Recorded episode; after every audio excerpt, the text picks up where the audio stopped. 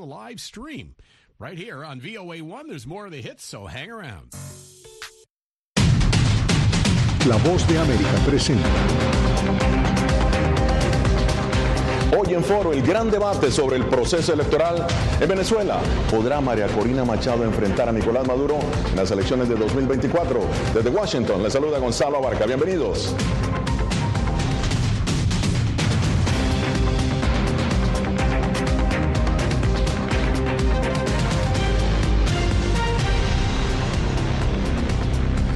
Oposición de Venezuela eligió por un amplio margen a María Corina Machado como su candidata para enfrentar al presidente Nicolás Maduro en las elecciones presidenciales de 2024, pese a estar inhabilitada para ejercer cargos públicos.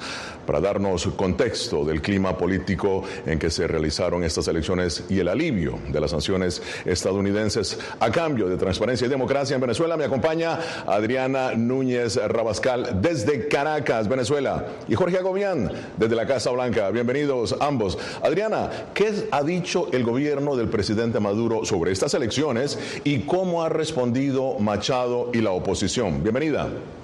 Buenos días, ¿cómo están? Bueno, el gobierno de Venezuela ha insistido en llamar fraude esta contienda, incluso la Fiscalía General de la Nación ha citado a declarar al vicepresidente y a la presidenta o al presidente de la Comisión Nacional de Primaria por cuatro delitos, entre ellos legitimación de capitales, usurpación de funciones, porque dicen que inflaron las cifras de participación durante el día domingo. Mientras tanto, María Corina Machado, que recibió el 93% de los votos y que está inhabilitada para competir, dice que la ciudadanía la ha acompañado, que esos 2.500.000 personas que participaron en la contienda la habilitan para poder presentarse. Sin embargo, aún tiene en la Contraloría General de la Nación esta imposibilidad de inscribirse. ¿Qué hará? Es la pregunta que se le ha formulado durante toda esta semana y a la cual no ha respondido exactamente. ¿Tendrá plan B? Pues por ahora no se sabe. Escuchemos. El que plantee en este momento el término inhabilitación lo que está diciendo es que no valió nada lo que pasó el domingo, es que desconoce lo que pasó el domingo. Y yo les digo a la gente hay que escucharla. Yo recibí un mandato y yo voy a cumplir el mandato de los venezolanos. Pero el gobierno no solo ha calificado como fraude la contienda y ha pedido judicializar a los organizadores, también ha manifestado que no se incorporarán otros actores a la negociación que sostiene con la oposición y que se reinició la semana pasada en Barbados. Pretende vender al mundo un megafraude, crónica de un megafraude anunciado. Quizás ellos en el mundo puedan engañar hacia el norte a alguien, pero lo que no pueden engañar al pueblo de Venezuela. En todo caso, aunque aún no han recibido la citación, los organizadores de la primaria dicen que comparecerán ante la Fiscalía porque, según dicen, todo se hizo preciso y transparente durante la contienda del pasado 22 de octubre. Ahora, Adriana, ¿tiene la oposición alguna ruta para enfrentar este panorama? Maduro hablando de crónica de un megafraude, por ejemplo. No hay hasta ahora lo que se conoce, al menos públicamente, como un plan B. ¿Qué va a pasar si el Ejecutivo decide impedir a María Corina Machado presentarse en elecciones? ¿Habrá un plan de sucesión? ¿Tendrá Machado una persona a su lado escogida para sucederla? O, por ejemplo, se nombrará a otro de los 10 candidatos que participaron en la contienda del pasado 22 de octubre. Esa respuesta, al menos públicamente, no la hay.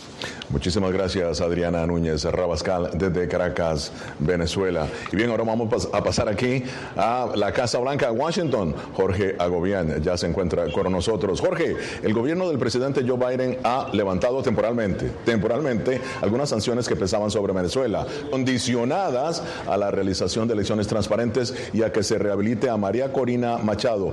Pero tal como informó eh, Adriana Núñez, ¿no? El gobierno de Maduro más bien acusa de fraude a la oposición por la primaria opositora. ¿Cuál es entonces la estrategia que estarían utilizando Biden y sus asesores, Jorge?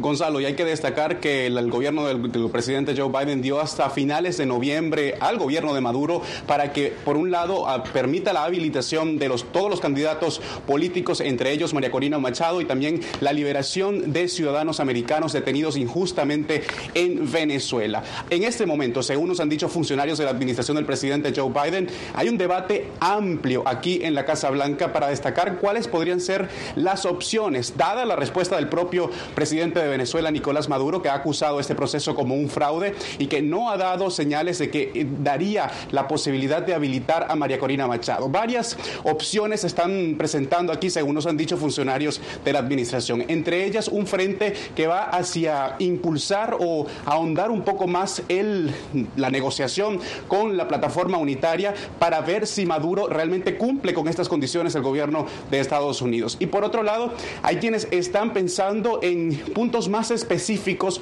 para revertir lo que ya anunciaron fue el alivio de sanciones, pero no están claros hasta este momento, según nos dicen las fuentes, cuáles serían esas hojas de rutas o cuáles serían esas opciones que estarían presentando en muy poco tiempo, a finales de noviembre. Yo creo que en cualquier negociación ah, hay que entrar en, compromisos eh, y eso es el proceso de negociación. lo fundamental aquí es, eh, ¿tendrá éxito esto? No sabemos, pero el status quo no estaba funcionando, estaba agravando la situación humanitaria del país, estaba eh, catalizando la migración al salir. Hay que intentar algo nuevo, se debe medir paso por paso. Jorge, en esa entrevista que le has hecho eh, a, Juan González, que es de Seguridad Nacional de la Casa Blanca, ha dicho que no se sabe precisamente si esas sanciones van a progresar. Sin embargo, luego del anuncio ¿no? que ha hecho la Casa Blanca, ¿en qué fase se encuentra el gobierno de Biden?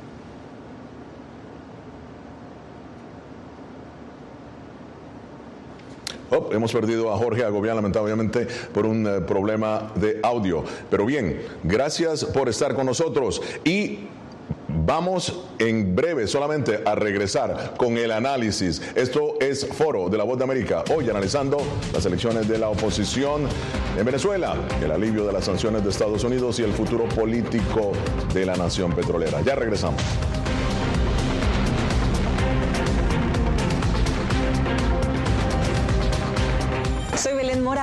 De La Voz de América. Como reportera y presentadora tengo la responsabilidad de acercarles las historias que se generan en Washington y que impactan tu entorno cercano.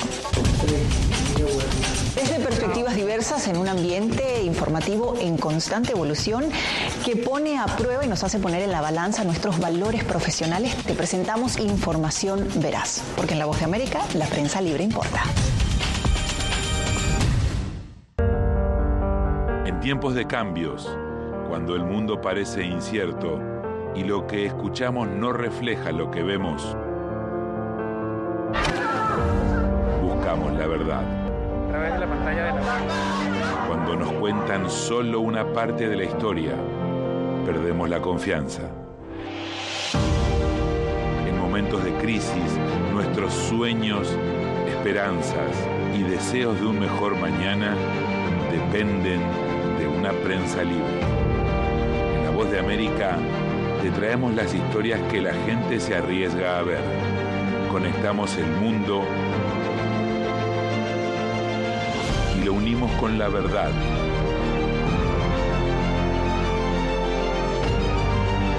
En La Voz de América te presentamos el panorama completo.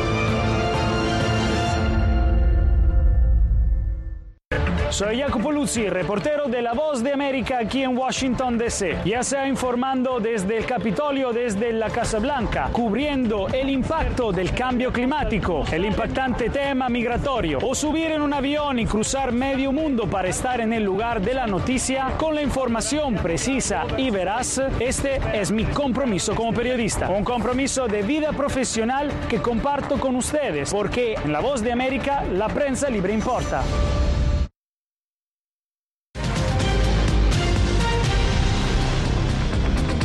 Encontramos en Foro de la Voz de América ahora para analizar la situación política electoral de Venezuela y el levantamiento de sanciones por parte de Estados Unidos. Me acompaña la doctora María Isabel Puerta, profesora de Valencia College en Orlando, Florida. Ella es eh, directora de estudios venezolanos de esa universidad. También la doctora Leticia Calderón Chelios, politóloga, investigadora del Instituto Mora en México. Y acá en los estudios con nosotros, Antonio de la Cruz, analista político, ex directivo de PDVSA. Doctora Puerta, empiezo con usted. La victoria de Machado es sin duda, es sin duda, ¿no? Un triunfo para la oposición. Pero, en su opinión, ¿podrá María Corina Machado inscribirse como candidata en las presidenciales? Bueno, yo creo que ese es precisamente eh, parte del reto que tiene como líder de la oposición, porque es indiscutible que es la líder eh, de la oposición desde el punto de vista de la legitimidad que le ha dado el resultado del domingo. Sin embargo, eh, creo que todos estábamos claros que lo que viene es esa lucha por lograr que el régimen político en Venezuela reconozca esa legitimidad y actúe en consecuencia, sobre todo considerando los compromisos que tiene no solamente con Estados Unidos y el, el, alivio en las sanciones, sino que eh, aquí se van a activar otros mecanismos eh, que podemos esperar eh, de la misma Unión Europea, porque aquí tiene que haber una definición en cuanto a la elección de 2024 y la participación de la oposición. Claro. Ahora, doctora Calderón, hay dos columnas prácticamente que se está jugando aquí en términos de sanciones. Una es la parte petrolera, otra es la parte de migración. Y sobre ese tema quiero hablar con usted. ¿Qué importancia juega la crisis migratoria de Venezuela en Estados Unidos si hay un, un, desacuerdo en los diálogos entre el gobierno de Maduro y la oposición y por consiguiente Washington decide reimponer sanciones a Venezuela. ¿Cuál es el dilema que enfrenta Washington? Bueno, hay que entender que las sanciones que, eh, Washington quitó en este momento las quitó por seis meses, es decir, está condicionando también a los propios tiempos estadounidenses. Entonces tampoco me imagino yo que es una cuestión que ya genera una cierta certeza en términos de una nueva relación. En realidad yo lo veo más como una cuestión en la que se están adelantando a lo que puede ocurrir con lo que ocurre ahora en el Medio Oriente, incluso el mismo dinero que se está mandando para la guerra en Ucrania y que en este sentido la jugada hacia Venezuela en el campo de, lo, de las sanciones tiene mucho más con cubrirse Estados Unidos en términos de su propia economía, pensando en el petróleo, y en ese sentido abrir la parte de, digamos, del, acuerdo migratorio, que también tiene una conveniencia muy importante para, para ese país. Entonces, no creo que tenga un impacto directo en este momento en la cuestión de, de, de esta disputa electoral en este momento, a pesar de que la inmigración de Venezuela ha crecido considerablemente, ¿no? En los últimos meses. Claro. Claro, claro. Eh, no, bueno, no meses, en los últimos años. En los últimos y en realidad eso también es parte de lo que nosotros vemos ahora en México, ¿no? Ya. Bueno, muy bien. Eh, Antonio, en el acuerdo, ¿no? Logrado la semana pasada en Barbado, la plataforma unitaria, eh, prácticamente ahí se acordó lo siguiente. Dice, eh, de cara a los comicios del 2024 se promoverá la autorización a todos los candidatos y partidos políticos. Eso fue el acuerdo. Ahora, ¿tú crees entonces que el presidente Maduro puede efectivamente habilitar a María Corina Machado? Tiene la legitimidad de origen con la elección del pasado domingo. Por lo tanto, es una larga camino para lograrlo. O sea, no creo que en este momento lo pueda hacer, sino que va a ser un proceso de negociación. ¿Por qué? ¿Qué significó ese acuerdo para Maduro? Para Maduro significó dinero, cash. Maduro necesitaba cash y por lo tanto Maduro entrega estas condiciones porque él va a recibir mensualmente mil a mil doscientos millones de dólares mensuales. Con la con las no sanciones al sector petrolero, al sector gas y al oro. Entonces Maduro en ese momento se vuelve competitivo en una elección presidencial. Eso fue el cálculo precisamente del régimen. Dijo, con este acuerdo yo consigo dinero, vuelvo a armar el control social de la población a través de los mecanismos de las cajas de alimentos, los colectivos los vuelvo a financiar y puedo hacer hasta un pequeño aumento salarial porque la crisis que hoy Maduro tiene es una crisis que en Venezuela el salario mínimo es hoy 4 dólares para el sector público y para los 4 dólares al mes. Al mes. Que, y la cesta básica es 450 dólares. Entonces, ese, esa es la caída de la, del capital político. Maduro tiene hoy un 10% en las últimas encuestas. ¿Cuánto? Un 10% en las últimas encuestas. Ya. Entonces, Maduro realmente necesita para poder hacer eso. Y eso fue básicamente el gran acuerdo. La otra parte del gran acuerdo es el nacionalismo con lo de Guyana, y lo podemos hablar después. Claro. Ahora, eh, doctora Puerta, muy rápidamente, ¿cuáles son eh, los pros y los contras de las sanciones de Estados Unidos contra Venezuela?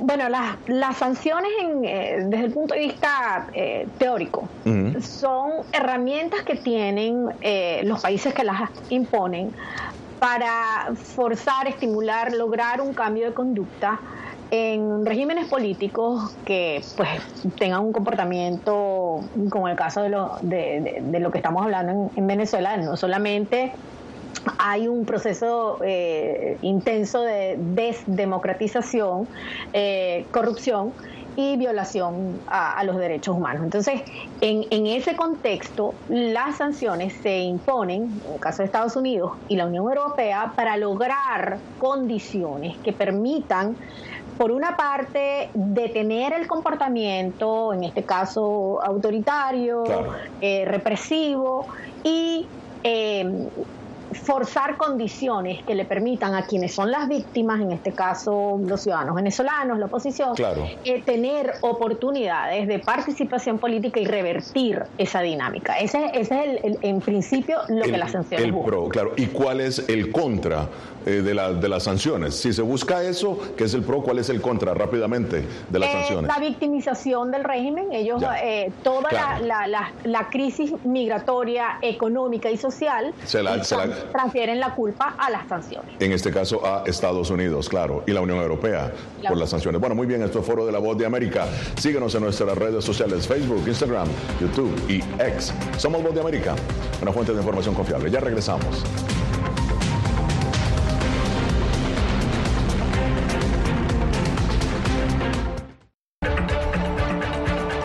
Verónica Villafañe, corresponsal para La Voz de América en Los Ángeles. La Voz de América me ha dado el espacio para contar las historias de personas excepcionales y continuar informando sobre las noticias más importantes y relevantes para nuestra audiencia, presentando los hechos de forma imparcial y con fuentes confiables, principios fundamentales del periodismo. Por eso valoro trabajar con La Voz de América, donde la prensa libre importa. Actualidad. Que la inteligencia artificial va a estar presente en nuestro día a día. Intentan sacarse de encima a trabajadores. Análisis. El cambio climático está teniendo muchísimos impactos. Que afecta siempre a los más vulnerables. La región necesita ayuda. Debate. Proteger a las escuelas con armamentos. Es una total eh, ridícula, es algo inverosímil. Con la información más allá de los titulares. Todas las semanas por La Voz de América. Desde Washington le saluda Gonzalo Abarca. Soy Claudia Saldaña, corresponsal de La Voz de América en El Salvador. Ejercer el periodismo es un desafío que crece constantemente frente a la complejidad del escenario político de mi país. Presentar todas las voces, todos los ángulos y el contexto nos permite ofrecer a ustedes, nuestras audiencias, un panorama más completo de nuestra realidad. La imparcialidad está en el ADN de la BOA y me siento orgullosa de ser parte de este gran equipo de profesionales que demostramos cada día por qué la prensa libre importa poder ser la voz de la denuncia de tantas personas que sienten fuertemente vulnerados sus derechos. Una de las, de las patas que sostiene la democracia debe ser la libertad de prensa. Periodismo, la prensa libre importa, una coproducción de La Voz de América con nuestras afiliadas en la región. ¿Cómo garantizar que las voces lleguen a quien tienen que llegar? Impunidad, indolencia de la justicia son nuestros principales enemigos. Disponible en vozdeamerica.com.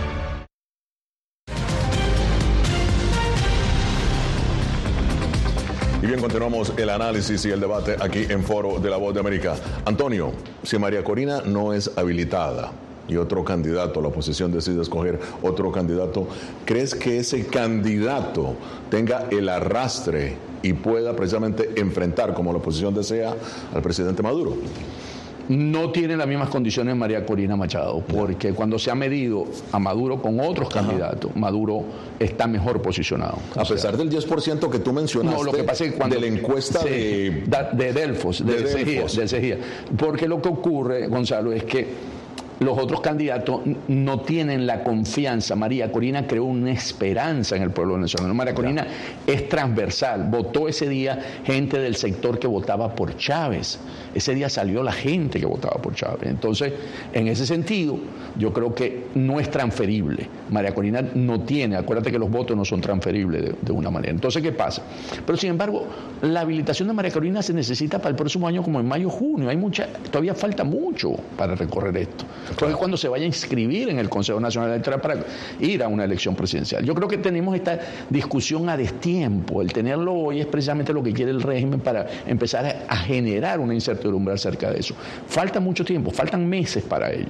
Y entonces, y él necesita los ingresos de parte de las exportaciones petroleras, de gas y de oro. Entonces, aquí va a haber un juego político en estos meses que yo creo que al final la va a habilitar. Hmm.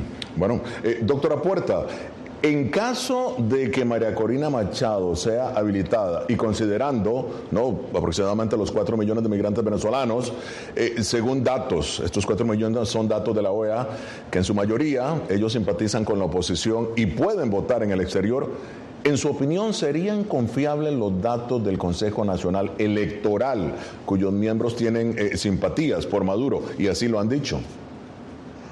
A mí me parece que el problema está primero en el acuerdo eh, eh, que se suscribió en parte. Eh, no hay mención ah, de la participación del, del voto exterior. Y una de las inquietudes que hay, sobre todo de quienes estamos fuera del país, es que hay que actualizar el registro electoral porque tenemos una población de venezolanos eh, que se vinieron como menores de edad, que se fueron del país como menores de edad y que no tienen eh, participación, no pueden porque no están registrados.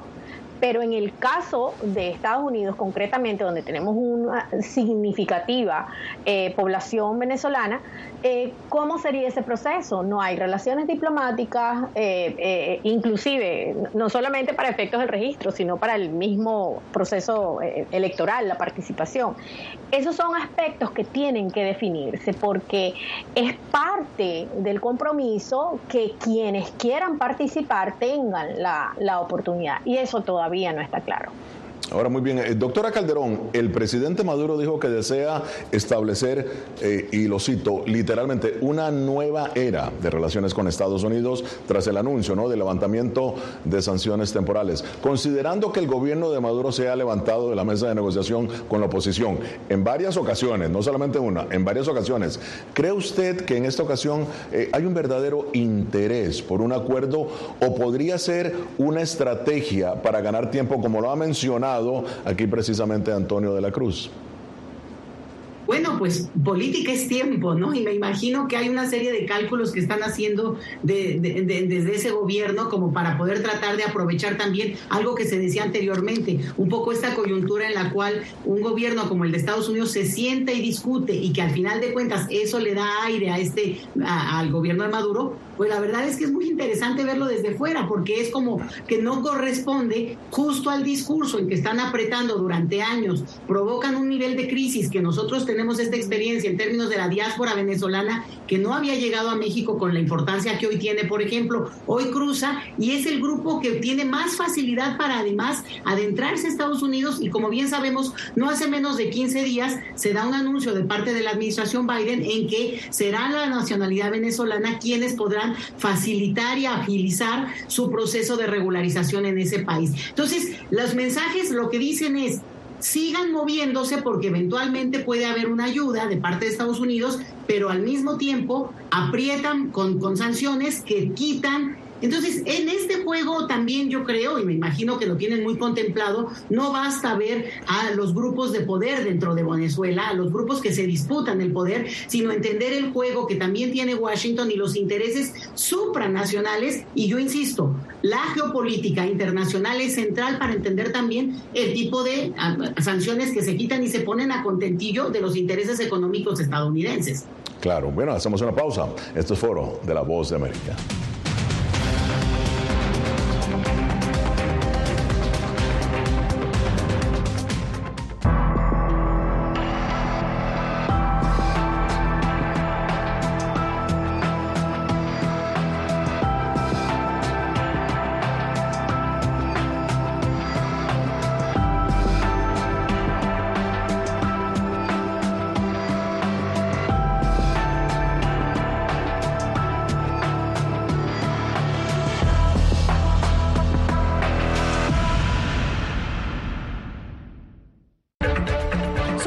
Mendoza, corresponsal internacional de La Voz de América. Desde que me uní a este equipo de profesionales hace más de una década, he tenido la oportunidad de descubrir un mundo de noticias que comparto con ustedes. La Voz de América habló con el director. Porque siempre estoy en el lugar de los hechos, entregando información veraz, clara y precisa, manteniendo nuestro compromiso periodístico, porque en La Voz de América la prensa libre importa.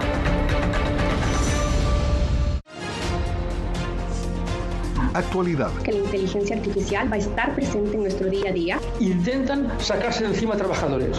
Análisis. El cambio climático está teniendo muchísimos impactos. Que afecta siempre a los más vulnerables. La región necesita ayuda. Debate. Proteger a las escuelas con armamentos. Es una total eh, ridícula, es algo inverosímil. Con la información más allá de los titulares. Todas las semanas por La Voz de América. Desde Washington le saluda Gonzalo Abarca. Hola, soy Oscar Ortiz Barahona, corresponsal La Voz de América. Ser La Voz de América desde Honduras me permite conectarme con todos ustedes, nuestras audiencias en todos los países del continente, ofreciendo información veraz sobre los temas que más te impactan. Honduras y los Estados Unidos han ejercido labores humanitarias. Más de 40 viviendas. Desde perspectivas humanas y con base en hechos, te informamos para que seas tú quien formes tu propia opinión. Porque La Voz de América, la prensa libre, importa.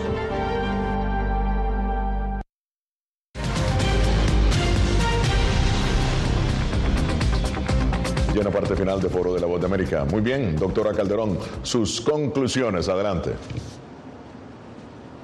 Mira, una de las cosas que yo creo que está en la mesa es esta cuestión de las sanciones. Bien lo decía la doctora Puerta, hay una, unos elementos que tienen que ver con que teóricamente implican un tipo de sanciones que modificarían y flexibilizarían al, al régimen. Lo que es muy claro, y por lo menos en términos del proceso migratorio, es que en realidad han provocado el efecto contrario y lo que han hecho es, bueno, un daño terrible a la comunidad que, entre otras cosas, está migrando en un número muy importante. Y creo que eso es, hay que tomarlo en cuenta para repensar si ese tipo de sanciones en realidad no solo está favoreciendo a la, a la, a la, al propio grupo en el poder, al final de cuentas, en el caso de Venezuela, sino que en todo caso también se utiliza políticamente para Estados Unidos y no necesariamente para los beneficios de la población venezolana. Muy bien, muy claro su análisis, eh, doctora Calderón. Doctora Puerta, su análisis. Yo creo que yo creo que en el caso del resultado del, de la consulta, de la elección primaria, hay una diferencia eh, enorme entre una candidata de la oposición con legitimidad, si el gobierno no quiere reconocer eh, el, el, el, proceso electoral de la oposición, mientras que Maduro es un gobernante que carece de legitimidad.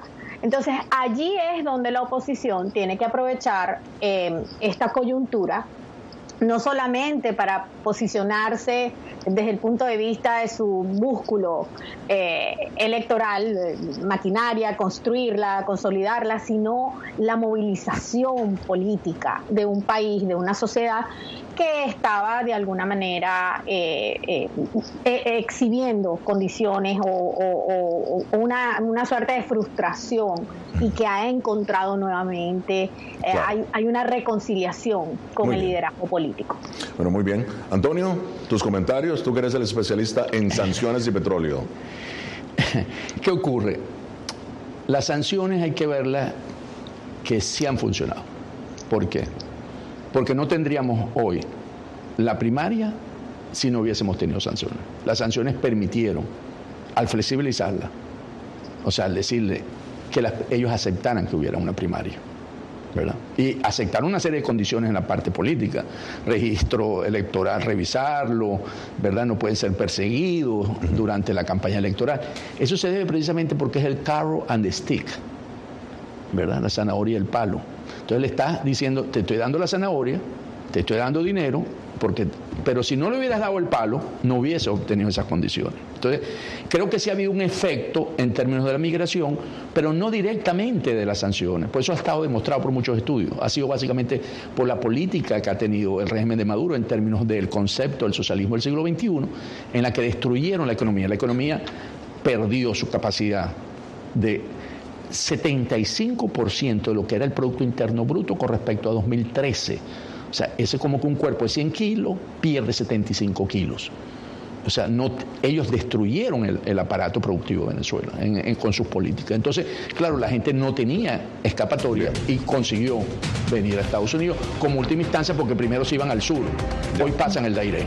Bueno, muchísimas gracias a Leticia Calderón, a la doctora María Isabel Puerta y al licenciado Antonio de la Cruz. Llegamos hacia el final de esta edición de Foro de la Vuelta América. Nos vemos la próxima semana desde Washington. Les habló Gonzalo Barca.